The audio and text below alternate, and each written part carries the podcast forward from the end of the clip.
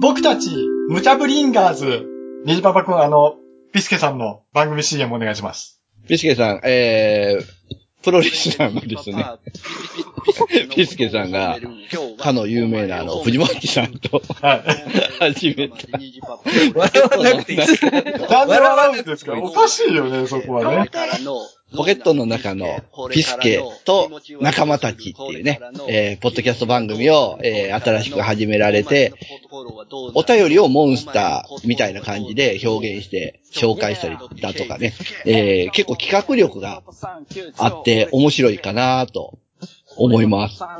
ピスケさんと藤本さんとか、年齢がね、ちょっと離れてるんで、そこのこう世代間のすれ違いがい意外と面白かったり、えーする、ほんわかとした、えー番組でございます。いつも気持ちいいラジオ。あまり伝わらんな。いや、いや、あの、まだ続くかな、続くのかなって思って聞いてないあんりでがすけど。とう。Thank you. ツイッターのハッシュタグはポケピス。はい。あの、お便りぜひ送ってあげてください。我々もちょっと送ってますけどもね。はい。というわけで、ポケットの中のピスケと仲間たち番外編はい、イパフエーパイフパフパフ。なんか番外編ばっかり撮ってるんですけれども、 そうですね。えーいつになったら本編始まるんですか もうちょっと、せめて一番下の分もうちょっと落ち着いたら、だよね。はい、そうと思いまして。はい。それまでちょっと番外編で我慢してくださいということで、はい、よろしくお願いしますはいということで、はい。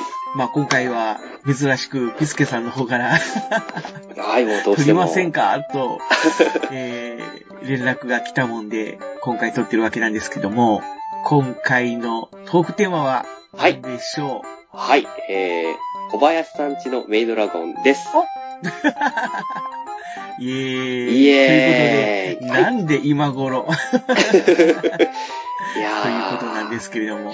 実はですね、うん。えー、私、最近、ほう。えー、見終わりまして、アニメの方を。あー 録画してたのを最近やっと見終わったというそうですね。ことですか。はい。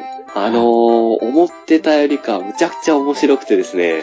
もう期待、結構期待もしてたんですけど、ギャグアニメっていうことで聞いてまして、うーん。ね僕ちょっとははい本本放送中にもう散々おすすめしてたのに。いやー、ちょっとね、こういうのタイミングっていうのがあります。アニメ最近そんなに見れなくて、で、ははい。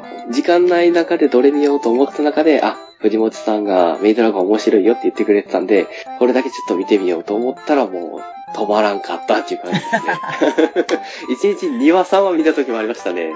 まあね、ちょっと中毒性あるというか、そうですね、ちょっと、あなのんか引き込まれるよね。そうです、そうです。 ゆったりしてる感じなんですけど、結構話が面白くて、何が面白いかちょっと考えてみようかなと思いま して、藤本さんにちょっといろいろ話聞きたいなと思いまして、ご感想とか、はい、面白かったです、本当に。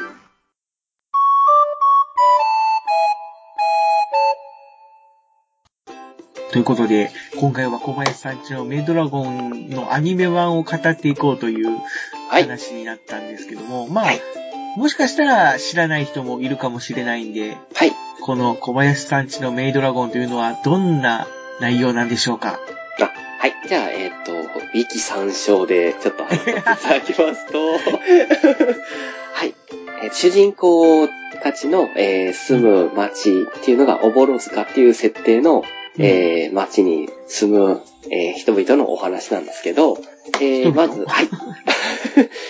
人って感じですよね。はい。えっ、と、まず、えー主人公の、えー OL の、えー小林さんっていうう、んこの人が、えー人間の、えー女性です。はいはい。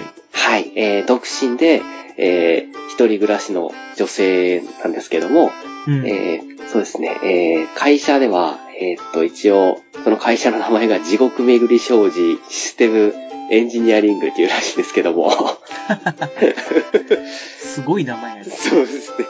もうそのまま漢字も地獄を巡るって書く会社なんですけど、うんはい、そこの、えーっと、なんでしょう、自称、やる気があるわけでもない底辺を語ってるんですけども、えー同僚によると有能で大切な会社の柱っていう立ち位置の、えー女性がですね、うん。えー仕事の忙しさで、酔っ払って、ちょっと山の方に、えっと、迷い込んでしまいまして、はいはい。えーそこで泥酔してる状態で、えー巨大なドラゴンと出くわすんですね。そのドラゴンっていうのは、えっ、と、ちょっと人間界に、えー簡単に言うとちょっと、えーボロボロになって迷い込んだっていう形になるんですけども、えーその、まあ、なんか、あの、別世界から来たっていう設定やね。そうですね。まあ、もともとだから、その、小林さんがいる世界に住んでたドラゴンじゃなくて、まあ、異世界からはい。魔法みたいな術を使って扉を開いて、そっから出てきたみたいな。そうですね。一応隠れてるっていう形で、出てきたというか、逃げてきたみたいな感じのね。そうですね。うんで、まあ、山の中で隠れて、ひっそり、まあ、傷を癒してたところに、まあ、酔っ払った小林さんが現れて、みたいな感じで。はい、そうですね。もう、 ドラ、巨大なドラゴンに対してものすごく悪態をつくんですよね。まあ、酔っ払ってるからっていうね、まあ、本性むき出しで、そうです、そうです。まあ、愚痴をさらけ出すみたいな。ただ、なんていうのか、最初は、これはまあ、あの、第1話の話じゃなくて、ええ、後々で語られることにはなるんだけど、第1話は、なんかこう、小林さんが朝起きて、さ あ、会社に行こうかなーって扉をガチャって開けたところに、まあ、メイドの、まあ、メメメイドのというよりも、最初はドラゴンの顔がドーンとアップで出るんそだうよね、であれすでね。。扉開けたらドラゴンの顔がもう、待ってるっていうね。 意味不あ明れなま感じ。だ酔いが冷めてないのかなみたいな感じで、はい。なんかギクシャクしてたら、 まあ突然可愛い女の子の姿になって、みたいな感じでね。そうですね。うん、その、ねおんえ、まあそれなんで、えー、その小林さんのところに来たかというとっていうところで、さっきのストーリーが語られるんだけど、そうですね。ね、まあ、あのー小林さんは小林さんでもう、要は仕事のストレスを酒でごまかして、はい。で、酔っ払って、ほん本来降りる駅を乗り過ごして、乗り過ごして、あ、 そうです着いたね。ら山の中にいて、みたいな。はでい。も、まあ酔っ払ってるから、まあいいや、みたいな形で歩いてた ら、まあそこに身を隠してたドラゴンの、と出会うみたいな。はい、そうですね。ただもう酔っ払ってるから、もう平常心じゃないから、なんだお前はみたいな感感じで、 まあ、なんていうか、管を巻く、巻き始めるっていう感じ。で、で、まあ一応人間の姿になるんだけど、はい。で、そこではいしばらく、あの、私の酒につか、 付き合え、みたいな形で。 で、そこからこう、愚痴をこぼし始めるみたいな。はい。で、まあお互いにね、その、話は全然噛み合ってないんだけど、ええ、ええお互いのく、く、何愚痴をこぼし合ってるうちに、意気統合するっていうか、 そうですね。うーん、まあ、こう、お前も飲めって形で酒を勧められて、で、ドラゴンの方も徐々に酔っ払っていって、 最終的にもうベロンベロンになって、みたいな感 じ。そうですね。これは確か、えーっと、ちょっとネタバレ的なものですけど、小林さんが、えーっと、トールをあることをしてあげて、助けてあげたから恩を感じるって感じで、小林さんのことを好きになって、一緒に暮らさせてくださいって来たんですよね。あ、そうだよね。はい。うん、まあ、ネタバレっていうほどでもないし、まあ、最初にい、まあ、その、傷を癒すためって言って言ってるから、まあ、言っちゃっても問題はないと思うんだけど、要は、この、剣を刺されてるはい。状態やったのよね。そうですね。 で、そんなお、あの、人間ごときにこの剣が抜けるわけがない言ったら、あっさりスポンって抜けちゃって、みたいな形。あそのの辺件はも、もう、なんかこう、はい。漫画やからみたいな感じでそうです、ねな、もうなんで小林さんに抜けたのかっていうのは全く語られてはいないんだけど、小林さん以上の身の丈のでっかい剣でした よね。どれだけ重いかって、何、何百キロってありそうな重さの剣を、酔っ払いが抜いちゃいましたね、女性が。そうそうそうそう。ちょっと面白かったんで、あのシーンも。まあ基本ギャグ漫画というか、そうですコミね。カ。ルだからね、コメディだから、まあそれは、まあ深く考えない方がいいんだろうけども。そうです。で、それでなんだかんだ、小林さんは、メイドが好きなんだと。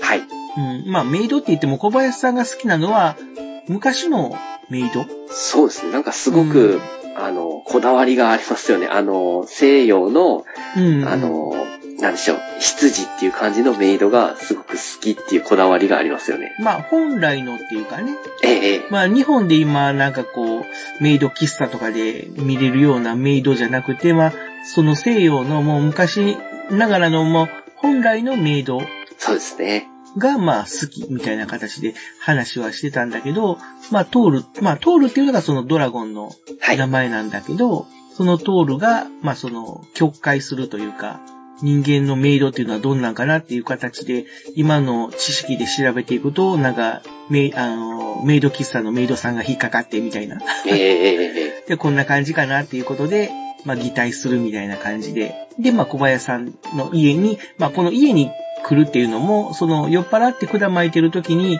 もう、あの、住むところがないみたいな、行くところがないみたいな話をしてると、ところに、ええそうです小ね。林さん。が、じゃあ、うち来いよ、みたいなことそうでをすねポロッと言うんだよね。はい。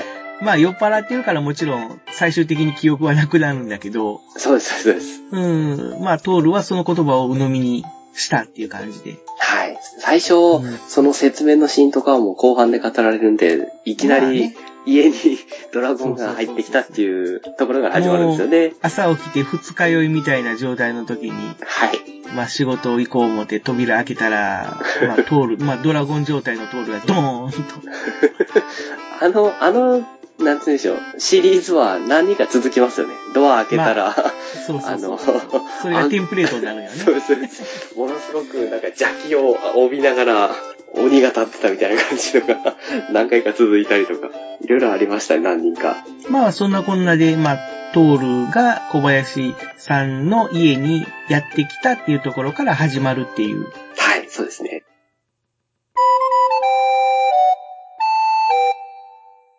僕は最初全然原作魅力で、はい。まあアニメが始まって面白いなって思ってええ、それからまあ、あのー原作をはい。ちょっと見てみようか、いうことで見た口なんだけど、はい。うん、原作の方は、その、原作者がクール教信者ええっていう、なんかいかがわしいはい。ペンネームの人なんだけども、はい。なんかもともと、なんていうのかな、その、18禁同人漫画みたいなのをあ書いてたっぽいー、なるほど。感じで、割とちょっとこう、エロい感じの、あー、なんかキャラクターの節々にちょっと、なかなそうか、そうそうそう。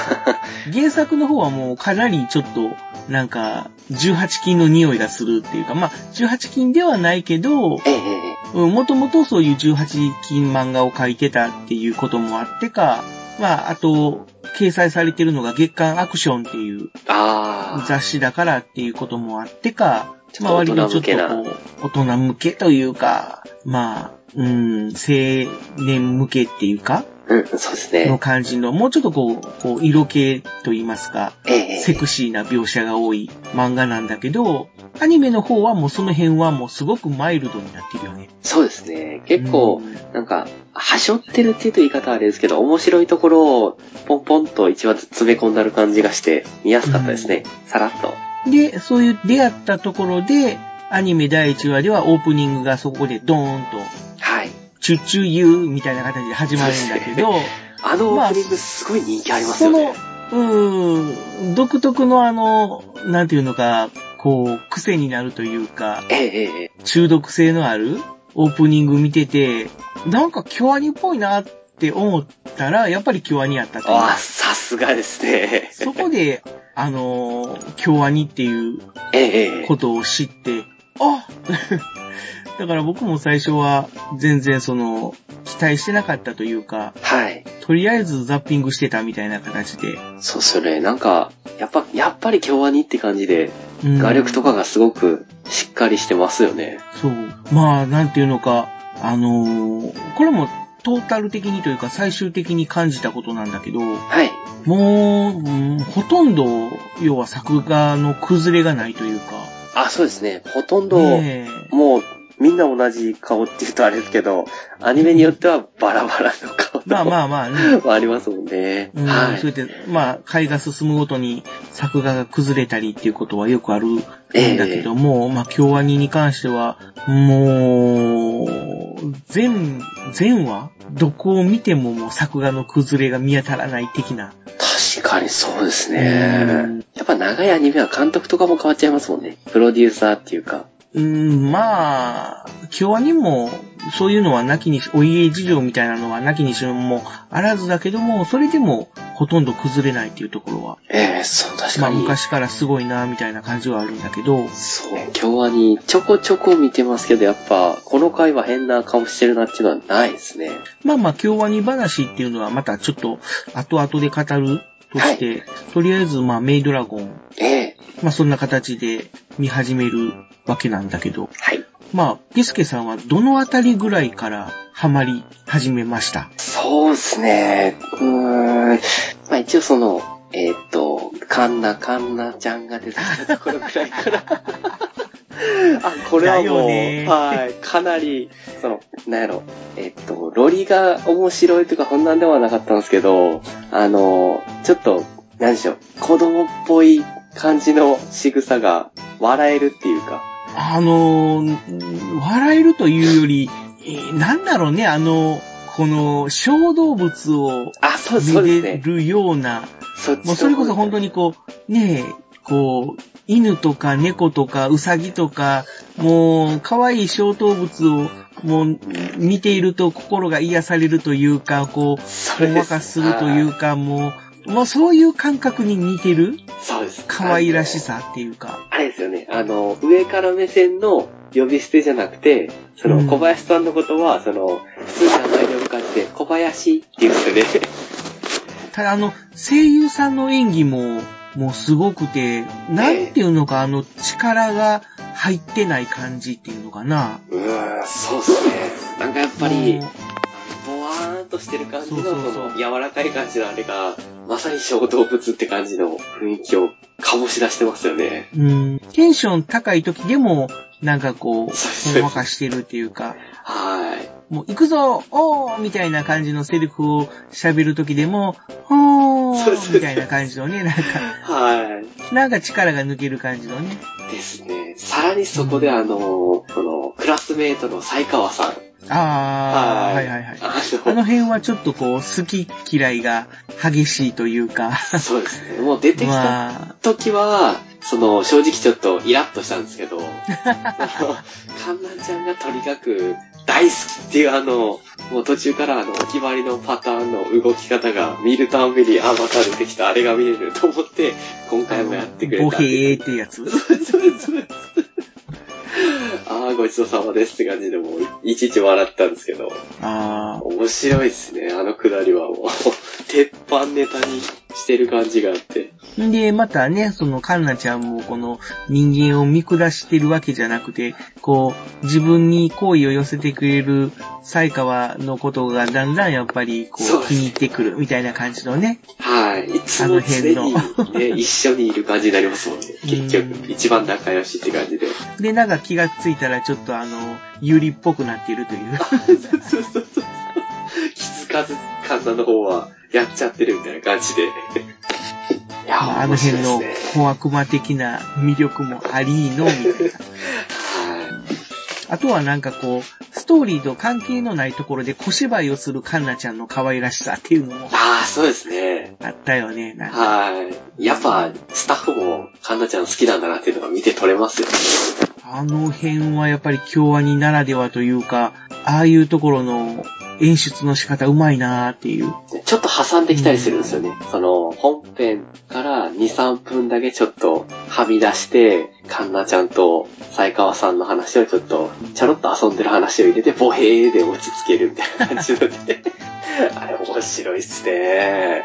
まあまあその、カンナちゃん可愛いっていうのもあるけども、やっぱり主役のトールも、まあその、なんていうのか、やっぱり元々はドラゴンっていうことがあって、ええ、ちょっとこう、気ぐらいが高いというか、そうですね。まあ、どこか人間を見下してる部分はあるんだけど、みたいな。見下してるのにすごくコミュ、コミュ力が高いんですよ。まあ、その辺はもう、こう、今時の子みたいなそうです よね。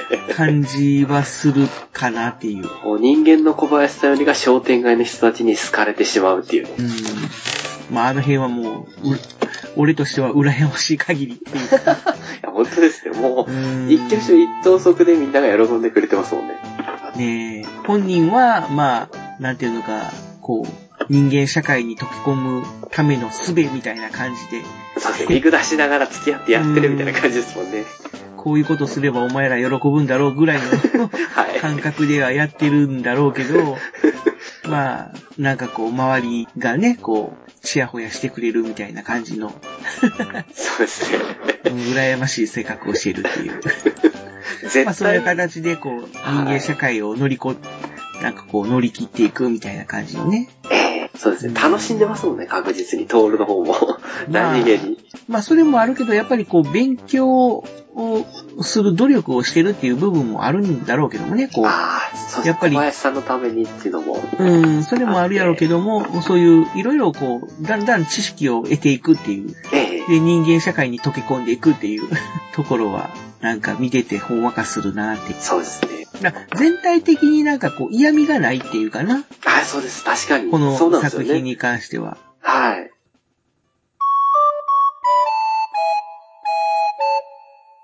で、まあ、それからいろいろ、まあこの異世界からドラゴンが、このトールがね、人間界にいるからいうことで、はい。まあ興味を持って、どんどん出てくるはいわ。けなんだけど、だから最初はトールだけだったんだけど、はい。その後にそのカンナちゃんっていう、カンナカムイっていう、ええまあ、あの、ドラゴンがやってきて、で、その後に、えー、ケツアルコアトルはい。っていう、まあ、通称、ルコアさんと呼ばれていルコアさんる。 この辺のネーミングのセンスもすごいなって思って。 まあ、これはまあ、その原作、 原作ありきなんだけど、ええケツアルコアトルからルコアを取るかって いう、そうですね。さすがです。一番いいとこじゃないですけど、女の子っねぽい名前でえ、すね。女の子っぽい、一番女の子っぽいところを、あの、取ったなっていう感じで。 そうですねもう最普通だったら。ら、ケツアルさんとか、コアトルさんとか、そう言でいすそねうなところを、まあ、ケツア、ルコアトルの、ルルコアを取るっていうね。もう聞いてると、あの、見てると、その、名前だけ聞いてて、あの、ケツアルコアトルが出てこなくなりますもんね。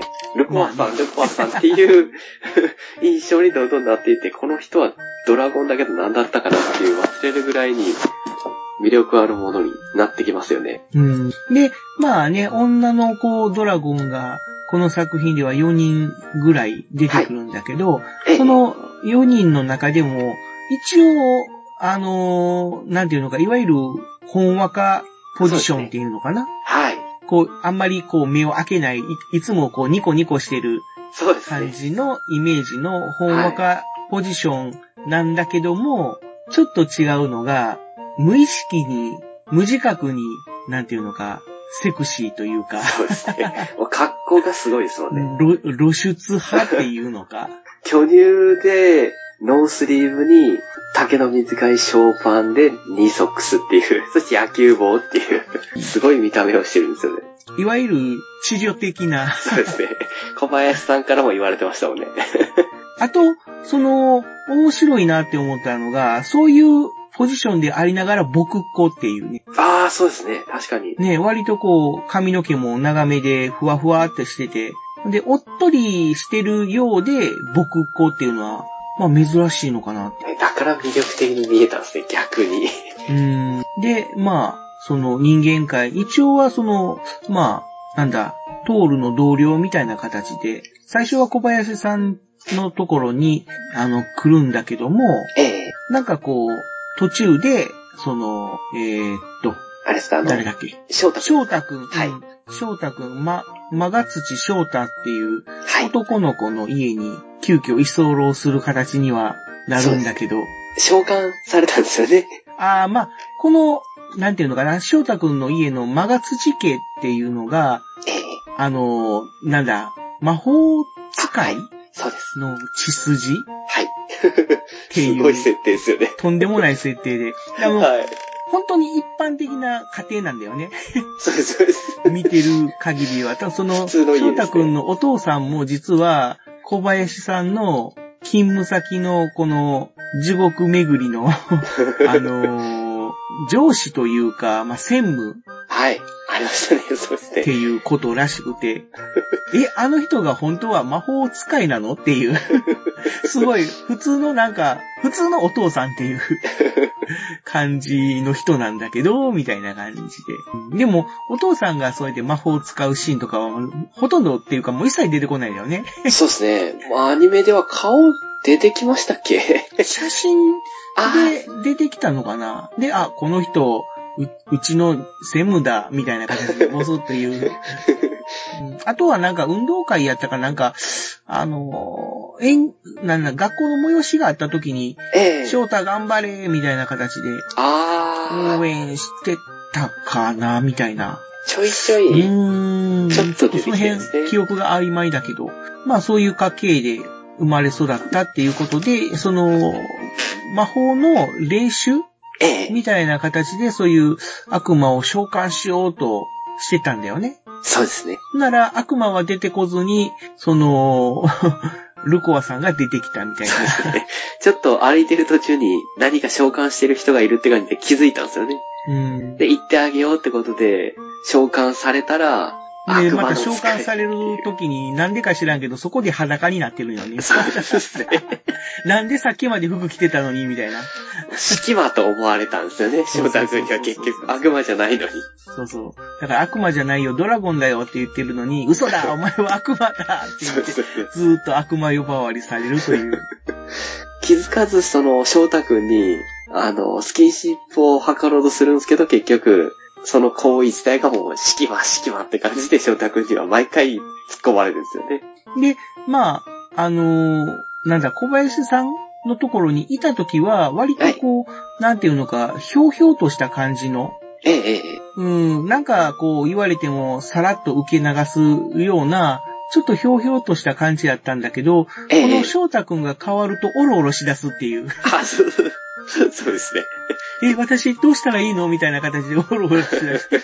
で、それを見て、ね、小林さんも、あ、こんな、あのー姿の、ルコアさん珍しいとかね、初めて見たみたいな感じでびっくりするっていう。そうですよね。最う初、んね、小林さんち来た時は、あの、足組んで、ちょっと、あの、よ捨て人だよ、みたいな感じの雰囲気出して、ゆったりしてるのに、だんだんとギャグキャラ化してきますよね。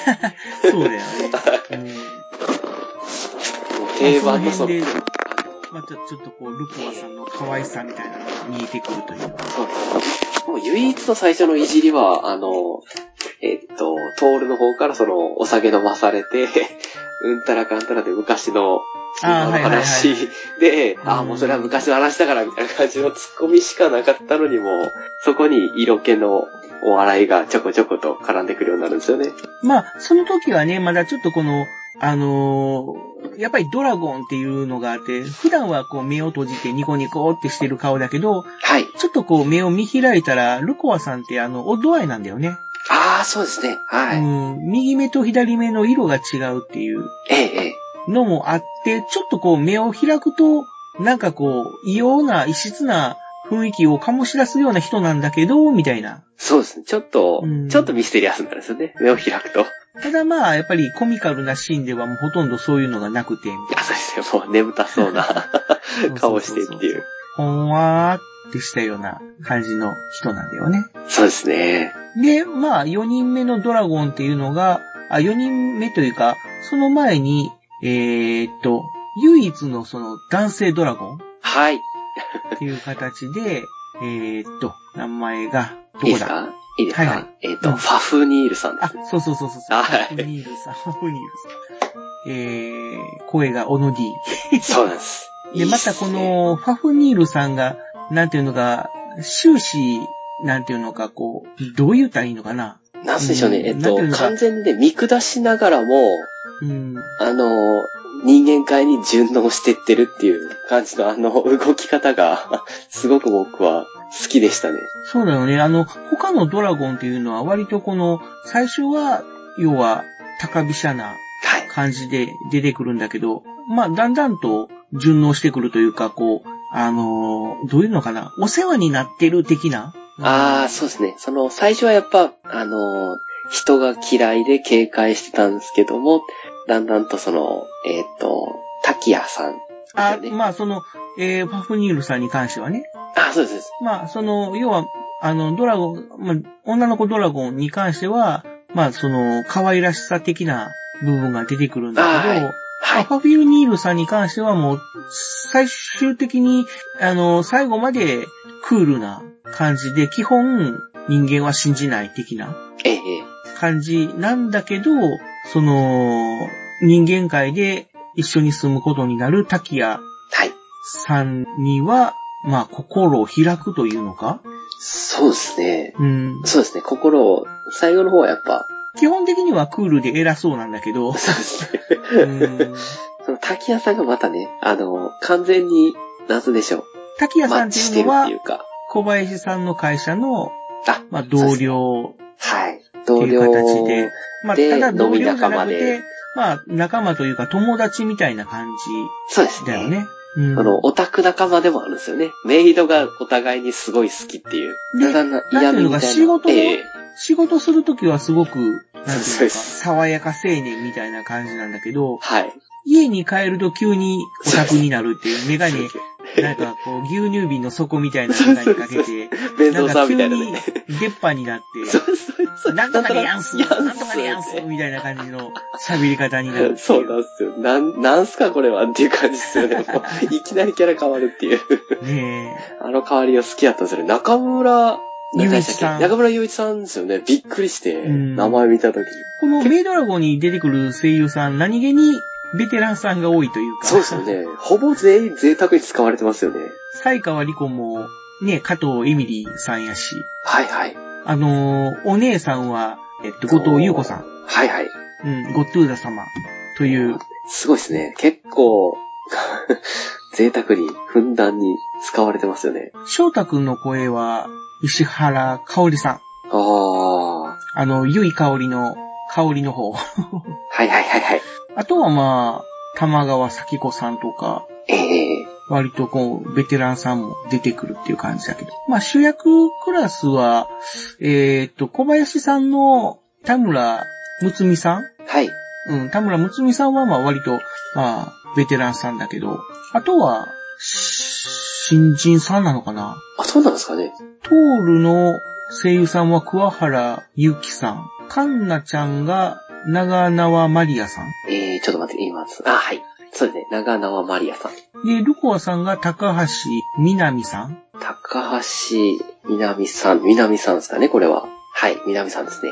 が、まあ、どうなんだろう、新、新人さんなのかなうーん、誕生日しか書いてないですね。調べてみたら。だけど、まあまあ、ねこう、キャラに合ってるというか、そうですね。うまいうん全然違和感なくうまいですよね。まあその辺も、ちょっとこの、注目株みたいな感じはするんだで結構新しい人が多いですね。このあたりとかは。うん。で、脇はもうベテランが固めるっていう。そうですね。うん。さすがの京アニクオリティっていう感じはしたんだけうど。ん、やっぱ安定してますね。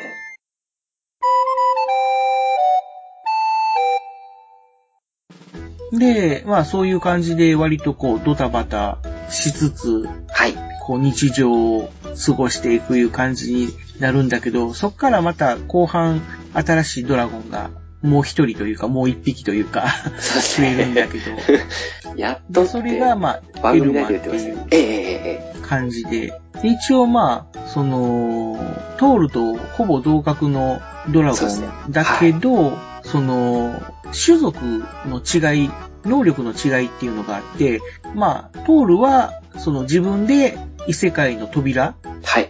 みたいなのを開いて、そこを自由に、要は異世界と人間界を出入りすることができるんだけど、はい。えー、エルマはそれができないということで、ええええで、トールが通ったその異世界の穴を通って人間界には来たんだけど、変えることができないというそうですね。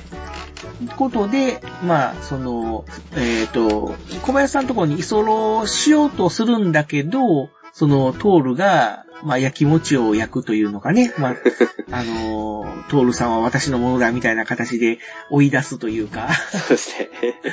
うん、それでまあ、一人暮らしを、人間界で一人暮らしを始めるっていう感じにはなるんだけど、また、その、一人暮らしの、イルマの一人暮らしの仕方が、なんていうのがちょっとこう、やっぱり癒されるというか、そうですね。うーん。だから俺は、どっちかっていうと、その、エルマに共感しちゃったタイプ。あー、どの、どの部分ですかうーん と、まあ、その、なんだ、あのーどの部分っていう、まあ、共感っていうか、なんか、なんかね、その、惹かれるというか、 うーん。特にやっぱりあの、人間に、完全にこの人間というか、あのーまあ、小林さんの会社にね、就職することになるんだけど、はい。まあその時に完全にこう OL モードになるっていうのあかー、そうでしたね。で、なんかね、こう、メガネかけて、で、まあそのドラゴン特有の角も完全に隠して、ええ、で、あの、OL スーツそうですね。みたいなのに身を包んで、みたいな感じになるんだけど、もうなんかすっかり普通の女の子みたいな感じになって、あの ドラゴそこにンなんかの、なんでしょう、人間界に入っていく時の馴染みやすさっていうのは、どうなんですかね、すご他いでのすよね。他のキャラクターはさ、みんなほら角生やしたりとか、まだドラゴンっていうところをああ、ね、出してるけれども、エルマに関しては人間モードになったら完全に人間になるもん。そうですね。うん。髪の毛の色が若干ちょっとこう、あのーなんていうのかな。毛先に行くにつれて色が変わるはいはい。っていう部分はドラゴンの共通点なんだけど、そこだけ覗いたらもう完全に普通の人間モードになっちゃうもんね。そうですね。うん恩恵派っていう感じのは関係してるんですかね。ああ、わかんないんだけど、あの辺のあ調和このギ性ャかップがなんか惹かれるなるほ部ど。分では。それもあるし、あと、僕が、あの、前に好きでよく見てた、あの、ええサーバントサービスっていう、はいはい。あの、漫画というかアニメがあったんだけど、そこの、えー主人公の山上ルーシーっていうキャラクターがいるんだけど、はい。その子にすごく似てるから、 ええそれもなんか、好みの理由かなっていなるう。ほど。結構あれですよね。真面目なキャラクターかと思ったら、穴じゃないですけど、甘いものが好きだったりとか。まあ、そういうところもあるけども、まあ、真面目というは真面目そうですね。うんスペックは高いんですよね。うん。で、やっぱりドラゴンだから、その、高貴な感じで喋りかけてはくるけど、基本、やっぱり相手を立てる、立ててる部分があって、うーん。ねえ、なんかこう、最初、あの、トールさん、トールさんやって、トールのこと、トールじゃないや、えー、小林さんのことを、ええ人間さんって言ってたんだよね。あー、なるほど。確かにそうですねん。他のキャラクターはなんかこう、人間みたいな形で言うんだけど、エ確ルかマに。だけは人間さんって言うんだよね。あー、あれがやっぱそこなも、んか、うえん。ちょっとこう、他のキャラと違うぞっていう。そう、立ち位置の違いですかね。人間と融和的な立場を取る調和勢っていう風に書いてあります。うん。でそういうところがちょっと。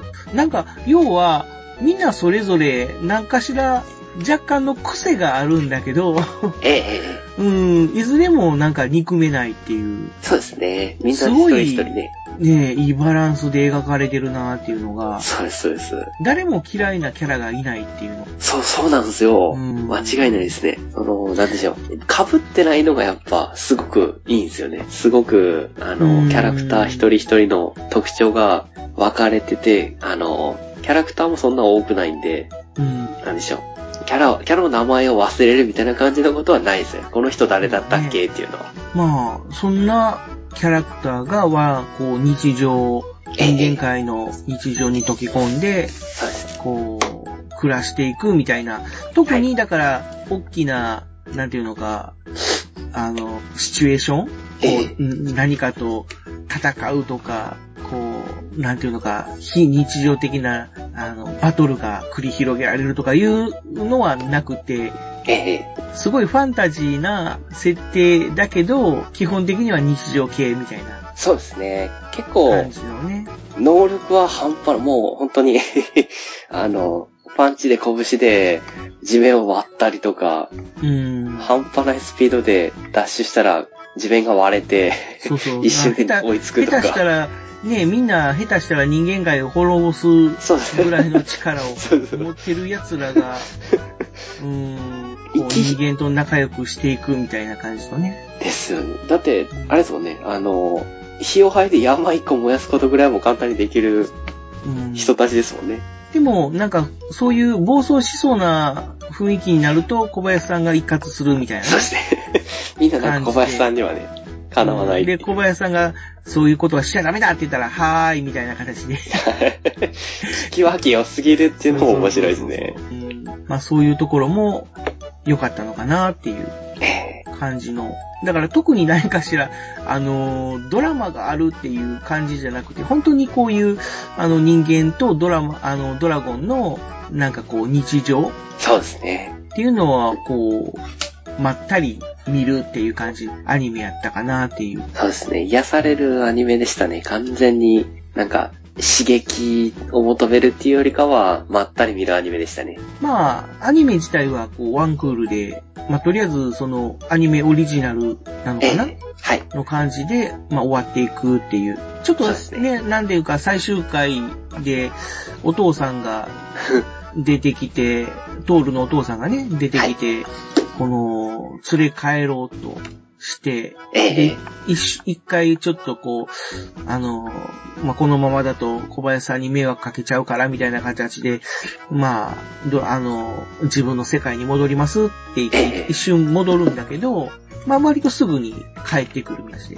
そうですね。黙って帰ってきちゃうんですよね。まあね、やっぱりね、小林さんのそばがいいいう形でそう帰っですそうです。てきたら、お父さんが追っかけてきて、みたいな形で。はい。戦争するみたいな感じで、招集されたんじゃなかったでしたっけ確か、トールは。なんか、うん、そんな感じでね。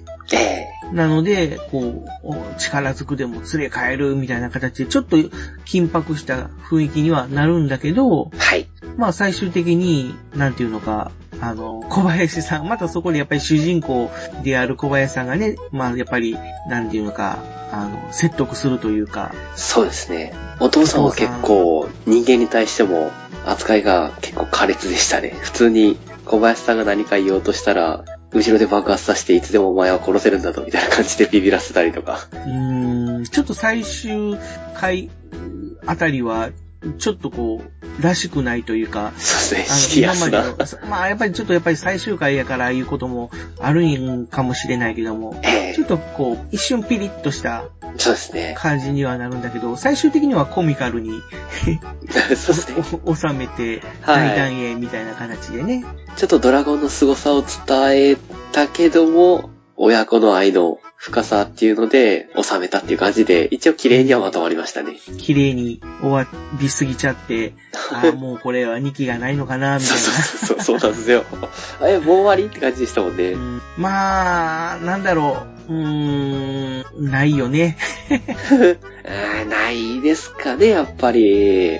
あってもおかしくないっちゃ、おかしくないと思うんですけど、まあ面白かったで個人的にはすし。せめてもう、ワンクール、ツークールはやってほしかったなってでいうすのねは、なきにしもあらずで、まあそういう意味では、えー、ちょっと間を置いて、メイドラゴン2期みたいな感じでやってもいいんじゃないかなとは思うんだけど、いや、本当に日常の話なんで、終わりがないですよね、普通に。うーん。まあね、だから、そのほら、ラキスタとか日常とか、はい。まあ割とこうコミカルなやつも今までやってきたけども、ね、こう2期じゃないや、2クールっていう感じで、まあやってきたから、今回も2クールやってくれるんかな思ったけど、1クールで終わっちゃって。そうですね。続きもなかったですもんね。で、まあ、今までのこの京アニの路線としては、はい。その、原作も京アニっていう、京アあニブー。ランドはい。のアニメに関しては割と2期あったりとかうん、そうですね。してるみたいだけど、その、京アニブランド以外の原作に関しては割ともうワンシーズンで終わったりとかしてるから、あー、じゃあ、うんまあだから難しいですまあ、かそね。の、うん、まあ、売り出すっていうよりもは、その原作に注目してもらうための、ええまあ、アニメ化的なあ感じで捉えてるのかなっていう。ー、まあ仕方ないですかね。だとしたら、まあ、あのー原作サイド、そのええ月刊、えーアクションって言ったらどこになるのかなえー月刊双葉社か。あ、はいはいはい。うん、まあ、双葉社の方がお金出して、あの、キワニさん2期作ってくださいって、やっぱり来るんだったら作るかもしれないけど、みたいな形で。ええうん。まあ、このアニメ化で、その、原作がドーンと売れたら、みたいな。うーん。でうもんでも面白かったから売れそうっちゃ売れそうですね。どうなんだろうね。 アニメは売れたかもしれないけど、あー、あ、うんそうかそうですね。最近は別ですもんね、結構。正直僕、うん、原作は、ちょっと、うん、原作本まで買おうかなっていうところまではいけなかったかなっていう。あ、ちょそっうとあまりに。にも、まあ、あの、雰囲気が違いすぎて、あうん、やっぱり京アニの作ったそのアニメが好きで、ー、はい。うん、で、原作も似たような雰囲気か、もしくはもう原作、アニメよりも可愛いとか、うん、な感じであれば、原作にもハマるかなって思ったんだけど、まあ、アニメがだって今日ありですもんね。うんまあまあ、京アニだからっていうのを除いたとしても、ええうん、ちょっとこう、原作の方は僕の、なんていうのかな、金銭に触れなかったっていう、あまあ絵柄とか、ー、はなんい。ていうのか、表現の仕方とか、ちょっと、ちょっとその、やっぱり、あのーセクシーなシーンが多いっていうのも、あー、そうか、そうなんですね。原作の方はね、ええええまあそういうのもあって、まあただ、、ええええうーん、うーん、なんとかこう、ミキが見たいなっていう。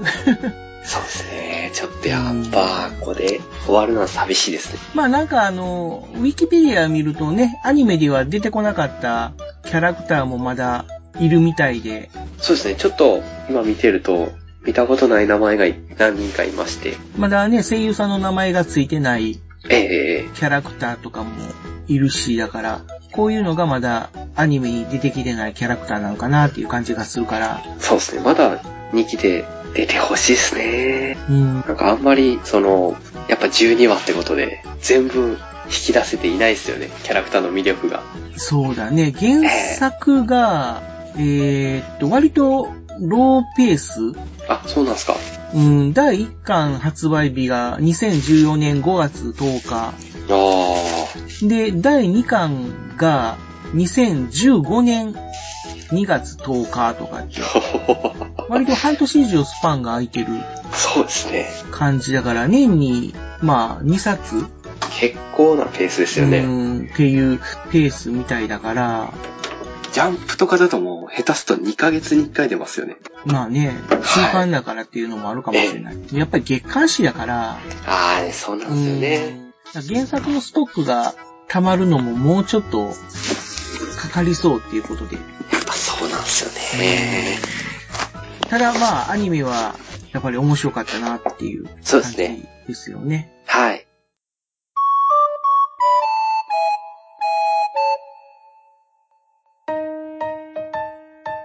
ということで、もうかれこれ1時間近くそうですね。喋ってきたんで、最初 は、はい。ね、あのー、2、30分で終わろうとかって言ってたんだけども、やっぱり気がついたら1時間ぐらい喋っちゃうということなんで、うん、あんまり、こう、死に触れたような話はできなかったけれども、いや、でも今日は本当に、あの、藤本さんとお話ししたいな、ぐらいな感じで、うん、特に台本もなくって感じで、 話せたんで楽しかったですね。まあね、臨機応変というか、ええあの、行き当たりばったりでちょっとそうです、そうです。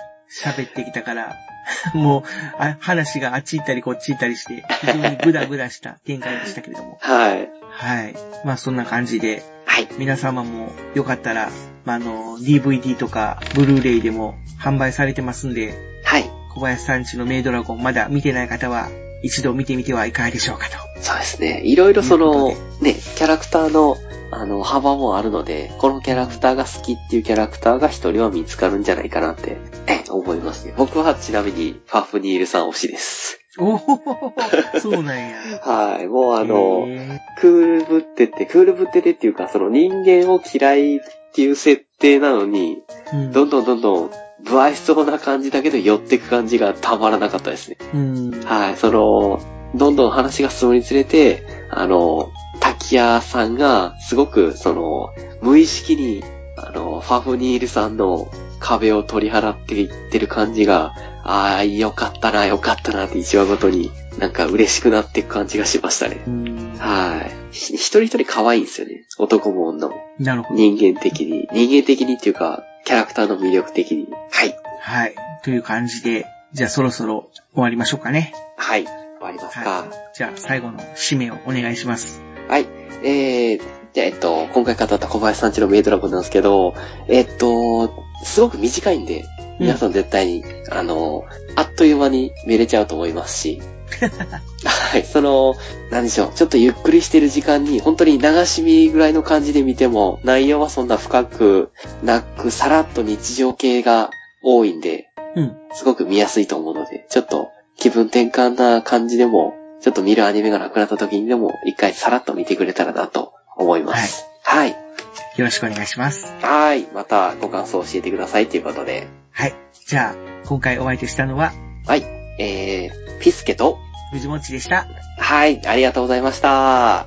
じゃあまた、今度いつそうです収録するかはまだちょっと未定なんですけども、はい。はい。また、時間が合えば、そうですね。もしくは、ピスケさんが何かこう喋りたいネタができれ ば、 はい。収録するかもしれませんので、はい。それまでお待ちください。はい、お待ちください。よろしくお願いします。ははい。ごきげんよい。では、さようなら。う。バイバイ。バイバーイ。